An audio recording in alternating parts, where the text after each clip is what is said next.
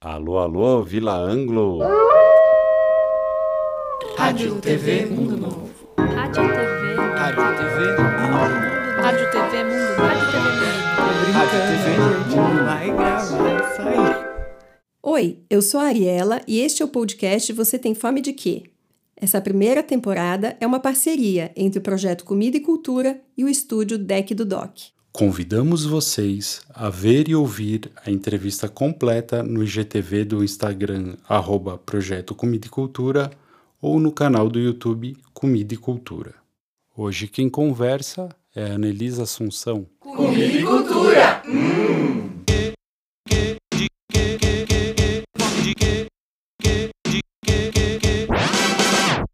Oi, Oi, tudo bom? tudo bom, Ari? Tudo e você? Tudo bem? Prazer, bom te ver. Eu começo sempre essas entrevistas perguntando para a pessoa um pouco sobre a trajetória pessoal dela, como é que ela chegou onde ela chegou, o que ela está fazendo hoje e tal. E aí, quando eu fui pensar na sua pauta, eu falei, gente, mas eu acho que eu tenho que começar perguntando para Nelisa assim: existiria possibilidade dela ser outra coisa senão uma compositora cantora? Porque eu não, não te vejo em nenhum outro lugar, assim, te vejo tão encaixada nesse lugar, né? Ah, que máximo! Eu acho que existiria. E acho que ainda existe, porque eu adoro isso, né? Eu encontrei, assim, dentro da minha. Embora você não tenha feito essa pergunta para mim, mas só para construir, eu tive uma. Uma trajetória que ela não foi de busca, né? Ela foi de encontro, assim. Então eu comecei a trabalhar com música com meu pai, eu era muito jovem, tinha 17 anos. Eu comecei a cantar com ele, porque eu tinha algum interesse sobre isso, mas ao mesmo tempo também era um pouco confusa a forma como eu organizava na minha cabeça, porque eu tinha 17 anos e acho que, salvo poucas exceções, né, uma pessoa de 17 anos, 18, não tem total discernimento, né, do que ela quer fazer pro resto da vida. Então eu tinha muitas possibilidades, pensava em muitas coisas, mas eu gostava muito da ideia de trabalhar música. Mas eu tinha uma resistência também, porque a referência que eu tinha de trabalho com música era o meu pai, e era uma referência muito difícil. É, eu tinha muito receio, porque eu tinha essa referência, né? Era uma referência que tinha muito sofrimento, tinha muita dificuldade era muito dura, era uma realidade muito dura. A gente vivia em condições muito simples, né? De pobreza mesmo, não de miséria, mas de pobreza, né? Uma classe da sociedade bem baixa, sem nenhum bem, né? Então, meu pai nunca conquistou compra de um imóvel, de um automóvel, é, viagens, né? O, o sustento era simplesmente é, acerca da sobrevivência. Então tudo Uhum. isso me assustava um pouco, porque parecia que era uma condição. E Do muitas artista. vezes é. É, e muitas vezes é sim uma condição do artista. Claro que tinha, né, tem todo o reflexo de ele ter escolhido uma trajetória que não era alinhada com concessões no mercado, né? Então, e pagou o preço por isso, mas o valor né, de ter, ter escolhido essa trajetória, o valor moral, embora moral não seja uma palavra muito legal de se usar, mas enfim, o que agrega de valor em ele ter conseguido se manter dentro de uma trajetória de verdade, de é, não corrompimentos, de não se vender, né, de não fazer qualquer coisa. Então, isso é muito grandioso. Mas eu só fui é, amadurecer essas reflexões mais adulta, né? Ali naquele momento, aquilo ainda era muito simbólico para mim. Trabalhar com arte era ter uma vida de sofrimento. Então, eu fui é, completamente atraída, mas ficava resistindo um pouco. Então, eu fazia milhares de coisas. Assim, trabalhei muitas coisas ao mesmo tempo. E, e a música sempre ali. Eu escrevia, eu gostava de escrever. E fora que também tinha uma pressão, né? Eu tinha uma excelência como referência, que eu, assim, era- eu não podia ser menos do que aquilo. É. Imagino que isso deve ser muito difícil, nossa. Cara, então, isso tudo também é, é- Quando a gente amadurece, né? E elabora, e cresce, entende. Então, eu entendi que eu era outra pessoa, que eu tinha outra forma de expressar, que eu poderia fazer música e trabalhar na televisão visão. Eu poderia não fazer concessões e seguir honrando essas, é, essas verdades que são tão importantes hoje no mercado da música, né, que meu pai trouxe, que fez um grande movimento dentro do mercado. Muitas pessoas hoje, todos os artistas brasileiros são independentes. É, as gravadoras se chamam de independentes, né? Eu sou uma gravadora independente. Então, o mercado foi totalmente transformado, claro que não absolutamente por causa dele, mas como uma grande, uma grande abertura de portões, sim, que ele infelizmente abriu quase que sozinho, né? algumas pautas de direitos e de, né, de relações de mercado. Então eu consigo honrar isso e trabalhar com outra coisa. A economia mudou, né? Eu acho que também tem isso que é importante. Quando eu era na década de 80, que eu era criança, a gente vivia aquele período de ditadura, de pós-ditadura e inflação, né? Que hoje era um pacote de arroz era 50, amanhã era 200, depois de amanhã era 500. Então né, Era uma outra realidade, né? Bom, espero uma que a gente não esteja ca caminhando para uma coisa parecida, né, atualmente. Aff, mas... É, acho que aquela inflação que a gente vivia, que o preço mudava diariamente, assim, no mesmo dia, né, da manhã para a noite, de um aumento absurdo de valores nos produtos, é... acho que nesse lugar, eu não sei se a gente entra, mas espero a gente que não. A gente assim. Estamos é. vendo uma caristia bem grande agora, né, na alimentação. Exatamente. É, mas espero não, que a gente, gente não chegue. Tá fodida. Muito. a gente tá fodida. Mas é isso, né? A gente. A economia mudou, não é essa que está aqui agora, mas enfim, eu, atra eu atravessei tudo isso. Quando eu entrei no mercado de trabalho mais profissionalmente, carteira assinada, para hoje mudou muito. Né? Eu trabalhei 10 anos na TV Cultura, eu me relacionei com a comunicação e tive essa universidade prática, porque eu nunca estudei, né? Eu sou autodidata de tudo que eu faço. E, e, e falo isso com, com, um certo orgulho, mas também com um certo pesar, porque é, eu tive que. Foi difícil, assim, eu tive que trabalhar. E tenho até hoje, assim, trabalhar quatro, cinco vezes mais para ter é, respeito sobre o conhecimento que eu tenho, porque ele não é acadêmico. Uhum. Então, é, é, muito difícil, assim, né? Com autodidata, eu acho, de qualquer, qualquer classe de trabalho. É, e eu tenho muito respeito pela academia até mesmo na, na, na, área de humanas, muito respeito, acho importante, mas concordo com você. Tem, tem algum. É, tem um tradicionalismo que está um pouco ultrapassado. É, eu queria falar do último disco, do Taurina, que tem, hum. tem muita relação com a comida. Eu queria saber como é que você chegou nesse lugar, assim, por, por que é que, que juntaram essas duas coisas? Como é que é seu processo de compor, enfim, curiosidades de, de fãs? Cara, é muito engraçado porque se você observar, em todos os meus discos, pelo menos uma música tem algum elemento alimentar. É, do primeiro ao Taurino. É que o Taurina tem mais, né? Acho que tem é, mais elementos. O Taurino, eu acho que eu também olhei um pouco mais para isso. Mas eu comecei a observar, quando eu comecei a separar algumas músicas recém-compostas para compor o álbum, eu comecei a ver o que, que elas tinham em comum embora melodias muito diferentes, embora, enfim, compostas em fases diferentes, todas tinham em comum e completamente sem querer. Eu não sentei e falei, vou fazer um disco usando elementos comida e sensoriais e tal, ingredientes e compor. Não. Depois que eu já tinha um monte de canções, inclusive até um pouco engraçado, porque muitas que ficaram fora do Taurine, que depois eu desenvolvi, enfim, estão aí soltas. Ainda tem, todas têm. Elas todas têm esse elemento, que acho que foi uma fase assim mesmo de composição, onde isso estava me chamando mais atenção, inconscientemente, eu acho. Você sabe que. E aí eu juntei.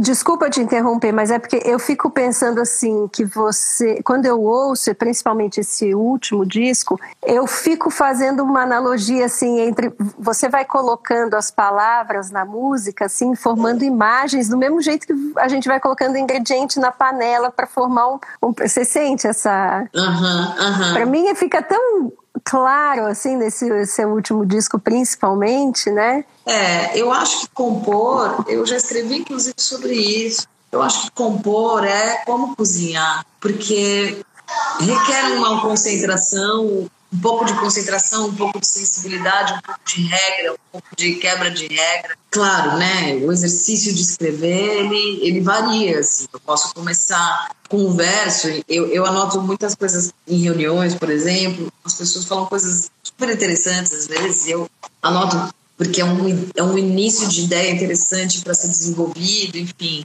Então, claro, tem todo um exercício a escrita. Mas compor é isso, né? É um momento de, de poder conseguir estar com uma frequência é, sensível, de observação e de com a intuição de certa forma também um pouco ativada com prática, com técnica, com pesquisa. Tem hora que as palavras somem, precisa ler, precisa pesquisar. É, tem horas que isso, uma palavra desperta uma vontade de investigação e dali acontece uma composição. É bem parecido com cozinhar, assim. Eu acho bem parecido. Queria te perguntar se você lembra quem te ensinou a comer, como é que foi a sua educação alimentar, essa sua relação com a comida, com certeza vem da sua infância, né? É, vem da minha infância. A minha mãe, é, minha avó, a mãe da minha mãe, a nona, né, italiana, ela veio para o Brasil pequena, mas a, a, avó da minha mãe, né, a bisa, a nona, ela era ela bem, bem italiana mesmo. E aí você sabe também disso, né, a relação dos italianos com a comida, né, mande aqui te fa bene. Então tinha essa coisa da parte da minha mãe. Eu morei uma, uma parte da infância minha avó morou com a gente. Ela, ela faleceu quando eu tinha quatro anos. Mas eu me lembro muito dela, a mãe da minha mãe. É, me lembro muito dela cozinhar, me lembro de uma coisa que ela fazia para mim que eu adorava, que era gema cozida com azeitona. Ela fazia Nossa. uma saladinha assim, amassava a azeitona com a gema, hum, delícia. de azeite, uma delícia. Eu adoro eu, assim, ela, ela, morreu com quatro anos, ela me dava isso com três, eu me lembro disso. Me lembro de eu, de eu pedir para ela, vovó, faz para mim gema com azeitona.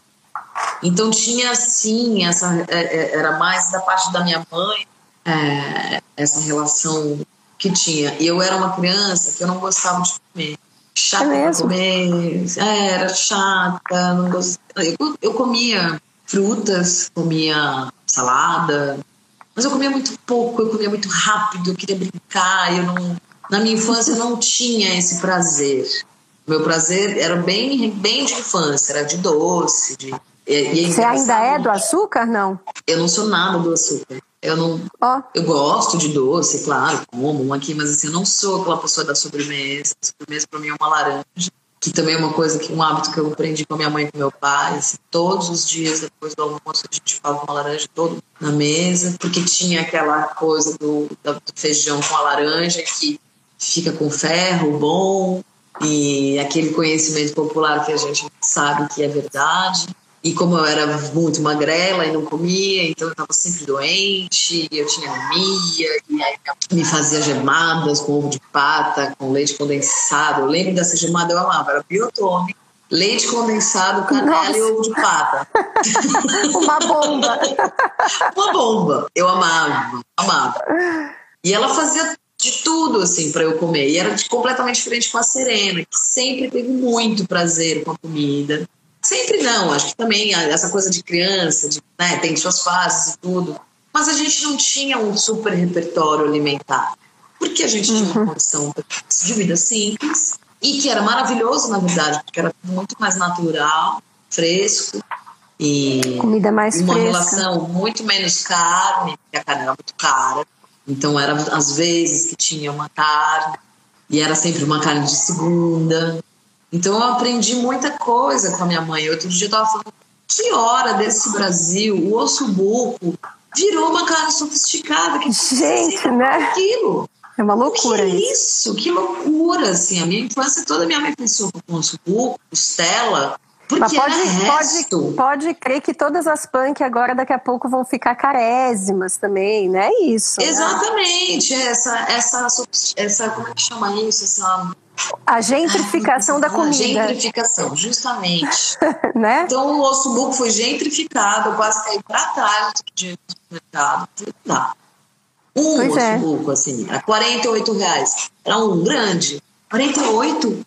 É muito caro. Meu Deus, o que aconteceu? Então eu aprendi Eu aprendi a conhecer o que era carne de segunda, mas eu não sabia o que era carne de primeira. Isso que foi louco, foi todo o inverso, né?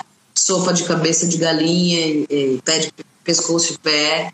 Mas você é. sabe que é uma questão também cultural, né? Você vê a, a parte materna minha, que é marroquina, mas que teve que fugir do Marrocos uma época e foi morar na França, aí tem aquela sofisticação da comida francesa e tal. E minha avó fazia muito é, cérebro, essas coisas assim, miúdos tal, que lá uhum. é tido como uma coisa super sofisticada, né? E aqui é carne de segunda. Então é, é muito louco que dependendo do local onde você está e da cultura, né? Realmente as coisas tomam outras proporções, né? É, talvez tenha sido algum algum Masterchef que fez algum prato com o osso buco. Com osso buco, pois é, certamente ali não. Isso, Deve ter sido alguma coisa assim, porque foi de repente o osso buco virou uma carne sofisticada, entende? Muito doido.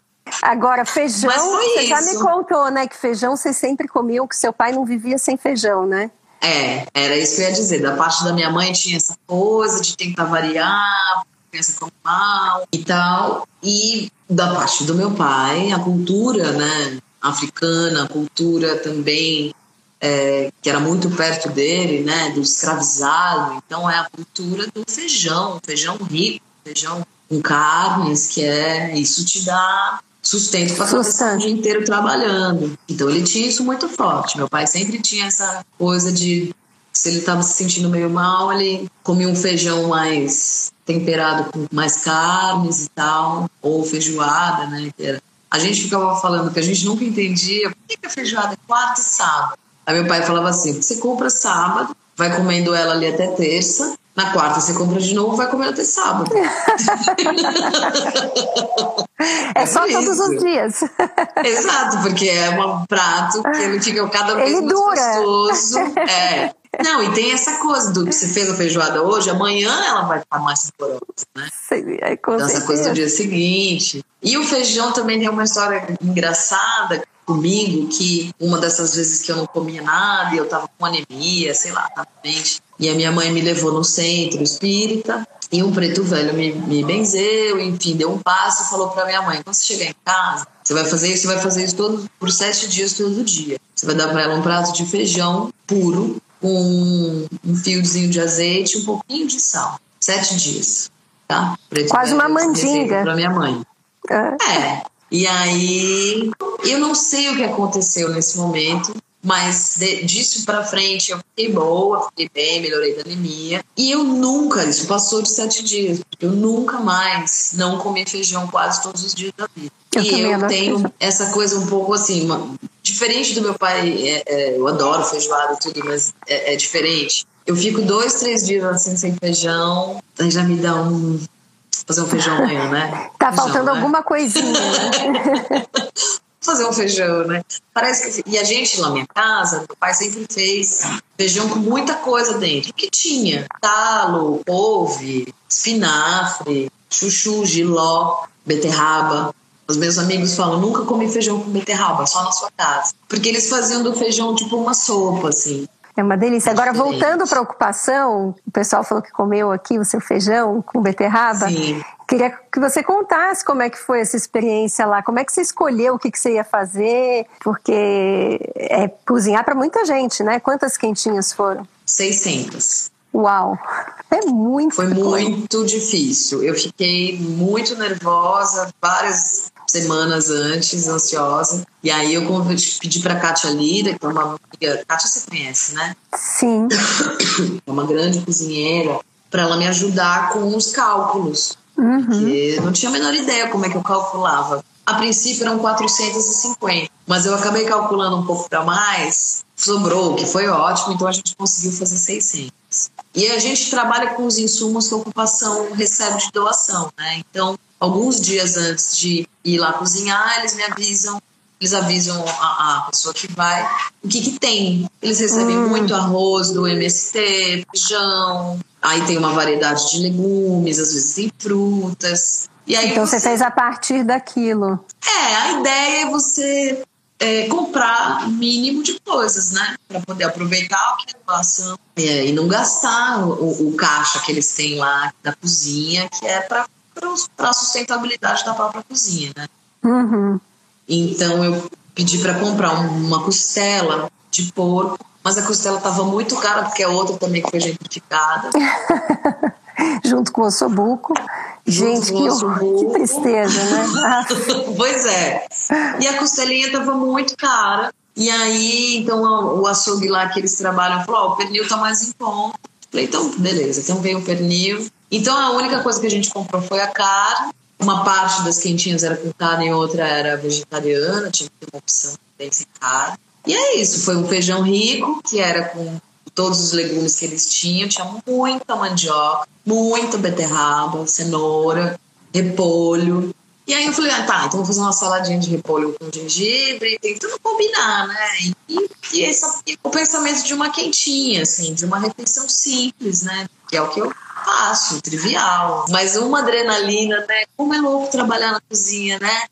É muito louco. Foi incrível, um baita aprendizado, assim. No, no domingo, eu fui sábado fazer o pré-preparo, domingo a gente começou às seis da manhã, às onze horas estava embalando para sair, né?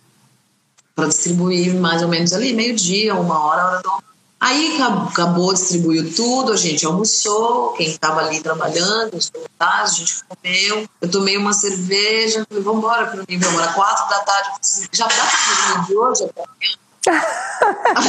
Ficou Toda. morta, morreu. Aí eu fiquei, é, eu segurei, segurei a adrenalina, né? Eu entendi uma adrenalina de cozinha muito parecida com o show. Você fica ali, seis horas da manhã eu tava esperto. Eu falei, caralho, 10 horas, 10 horas da manhã a gente tá, a gente já preparou comida para 400 pessoas. É muita adrenalina. É um nível de adrenalina que eu desconhecia, a não ser show. Em show, ó, outra, outra similaridade né, do seu trabalho, da comida, com, é, tem muitos pontos em comum mesmo, né? É, mas essa foi a oportunidade que eu pude fazer essa intersecção, porque, claro, eu fico adrenada cozinhando em casa, se vem visita, enfim se eu vou cozinhar para mais gente, um pouco, uma festa. Claro que dá uma adrenalina. Uhum. Mas é diferente. É diferente claro. do que aconteceu ali na ocupação. A responsabilidade de, de temperar e, e, estar saboroso. É, e eu fiquei um pouco frustrada, porque o feijão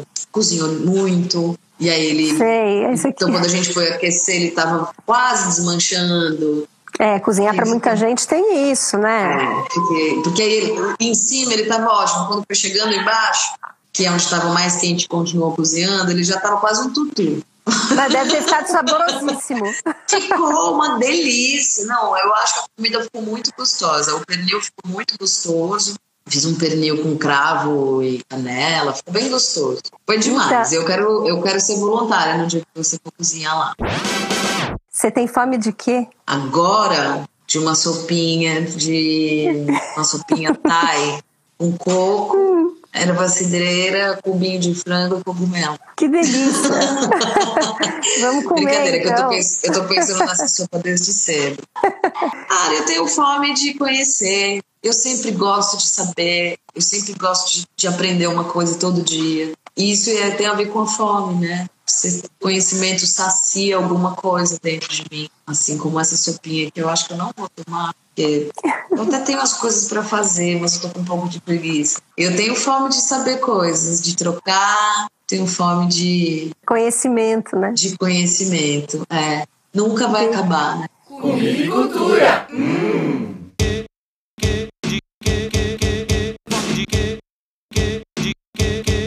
Rádio TV Mundo Novo.